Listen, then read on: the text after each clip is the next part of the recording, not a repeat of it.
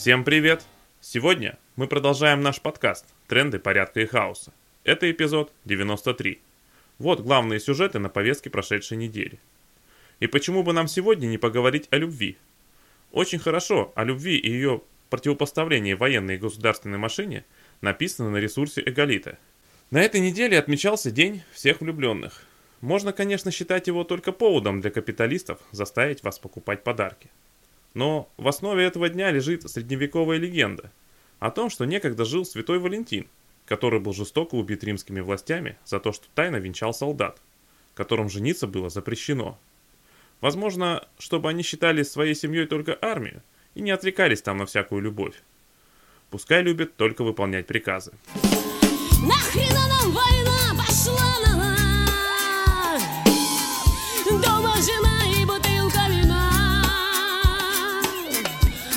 Об этом шептай солдат и матрос Уйдя с войны, но не дойдя до дна Вот пригожинские легионеры, или как их назвать, банформирование, не знают слов любви – После того, как кувалды показательно разбили голову вернувшемуся из плена наемнику ЧВК «Вагнер», пригожинцы посчитали, что это отличный инструмент для устрашения.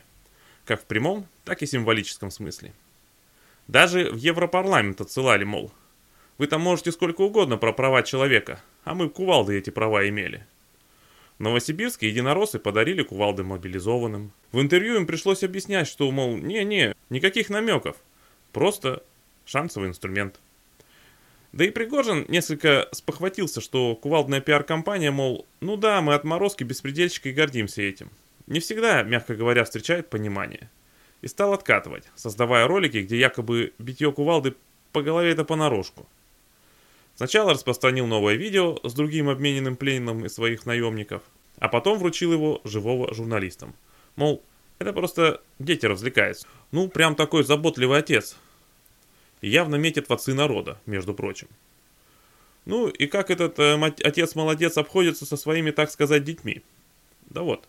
Например, официальный представитель Совета национальной безопасности США Джон Кирби заявил, что из 9 тысяч убитых человек половину наемническая компания потеряла в декабре 22 года, а около 90% убитых в декабре были завербованы из российских тюрем, добавил Кирби.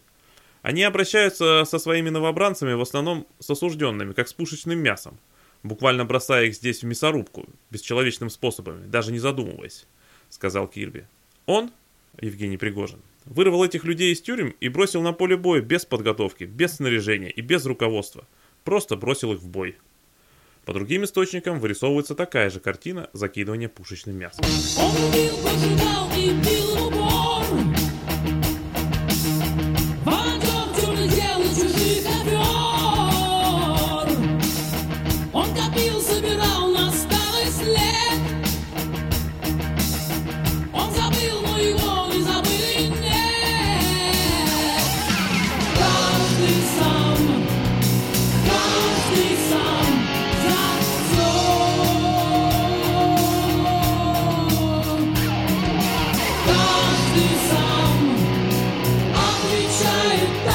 Как известно, последнее время своих наемников Пригожин вербовал в местах заключения.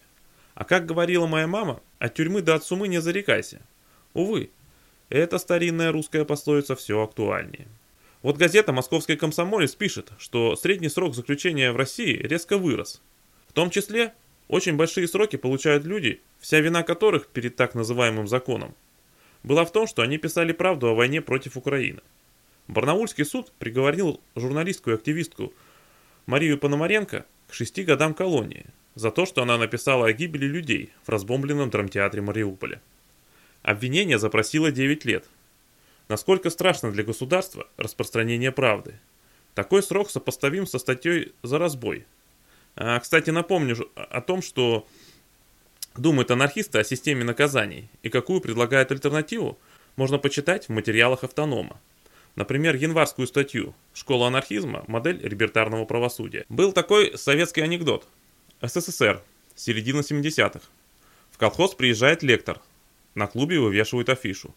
Лекция о видах и способах любви с показом слайдов. Вечером в клубе яблоку негде упасть. Лектор начинает. Любовь бывает между мужчиной и женщиной. это нормально. Народ, слайды, слайды. А лектор продолжает. Любовь бывает между женщиной и женщиной, и между мужчиной и мужчиной. Это ненормально. Народ, слайды, слайды, давай слайды. Лектор не пробиваем. А бывает любовь к родине. И вот теперь слайды. Ну так вот, любовь к родине в форме патриотизма властям пропагандируется как требование поддержки войны. И это, безусловно, совсем не смешно. Но может принимать форму такого шипито, что в настоящий цирк ходить не надо. Вот вам два примера. В Благовещенске 145 человек облились холодной водой в поддержку так называемой СВО.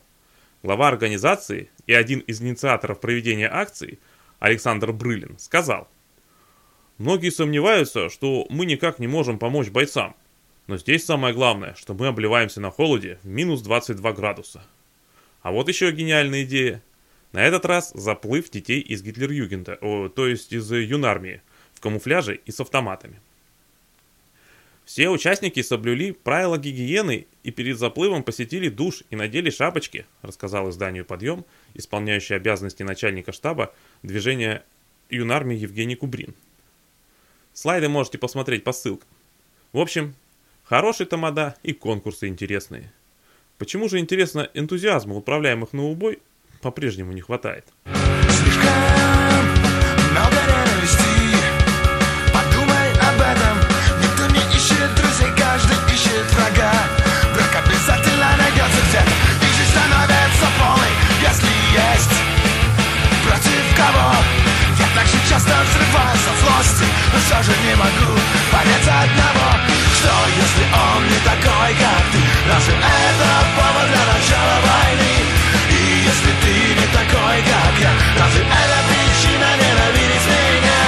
Вот, например, большая статья о жизни мобилизованных на... не на передовой.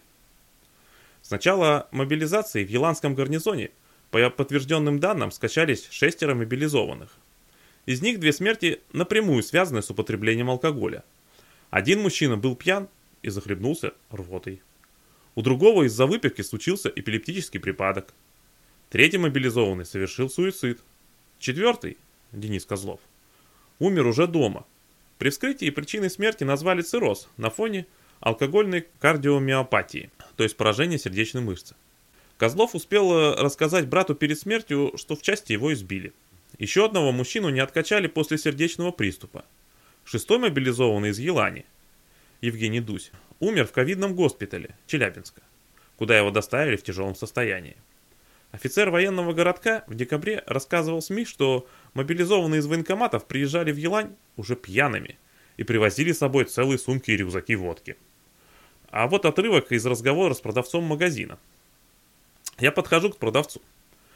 Мне говорили, что здесь алкоголь не продается. Алкоголь тут действительно не продавался до новогодних праздников. Командование звонило нашему руководству. Нам даже блокировали кассы на три месяца. Но потом Открыли продажи, и пока не закрыли, говорит он. Мы по закону не имеем не продавать, и мобилизованные пьют до состояния свиней. Они идти не могут, постоянно дебоширят и все разбивают. Я бы сказал, что тут небезопасно. Так и хочется дополнить, что если бы не дебоширили мобилизованные, то здесь бы дебоширили бы солдаты НАТО. А если без сарказма, то выходит, что жителям России небезопасно от своих же защитников. На следующей неделе как раз их праздник, так сказать точно ужрутся в хлам и явно не на радостях.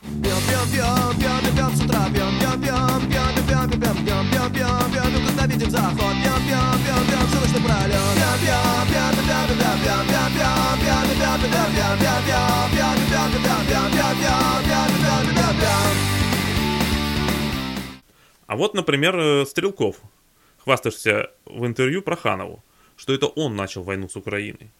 И он уже который год сетует, что все не так, все разворовали и вообще все плохо. Причем ему, как имперцу и национал-монархисту. Никак в голову-то и не придет, что так называемый русский мир, за который он так ратует, просто не может быть другим. Война только ярче выявила все его проблемы. Дошло до того, что Стрелков запостил ролик Навального о депутатах, которые постоянно ссылаются на патриотизм, но недвижимость имеют в странах, принадлежащих блоку НАТО. А взаимоотношения Стрелкова с провластными любителями войны Безусловно, можно сказать, что они сродни сексу жабы с гадюкой. Извините, слайды тоже сами ищите.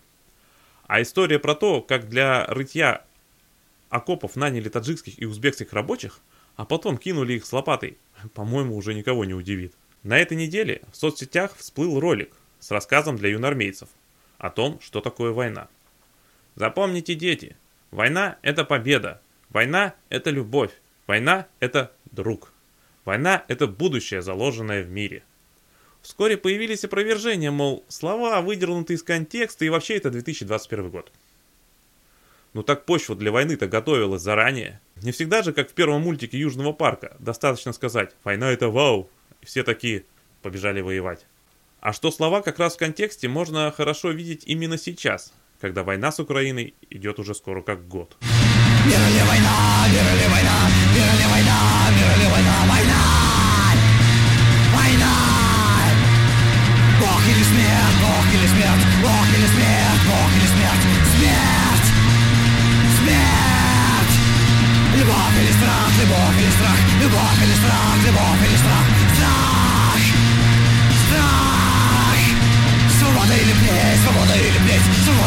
свобода или или плеть, плеть! Конечно же, не все люди настолько глупы, чтобы не видеть все лжи и противоречий. И война породила новые политические анекдоты. Вот, например. «Добрый день, вам поездка в военкомат, вам надо ехать на войну».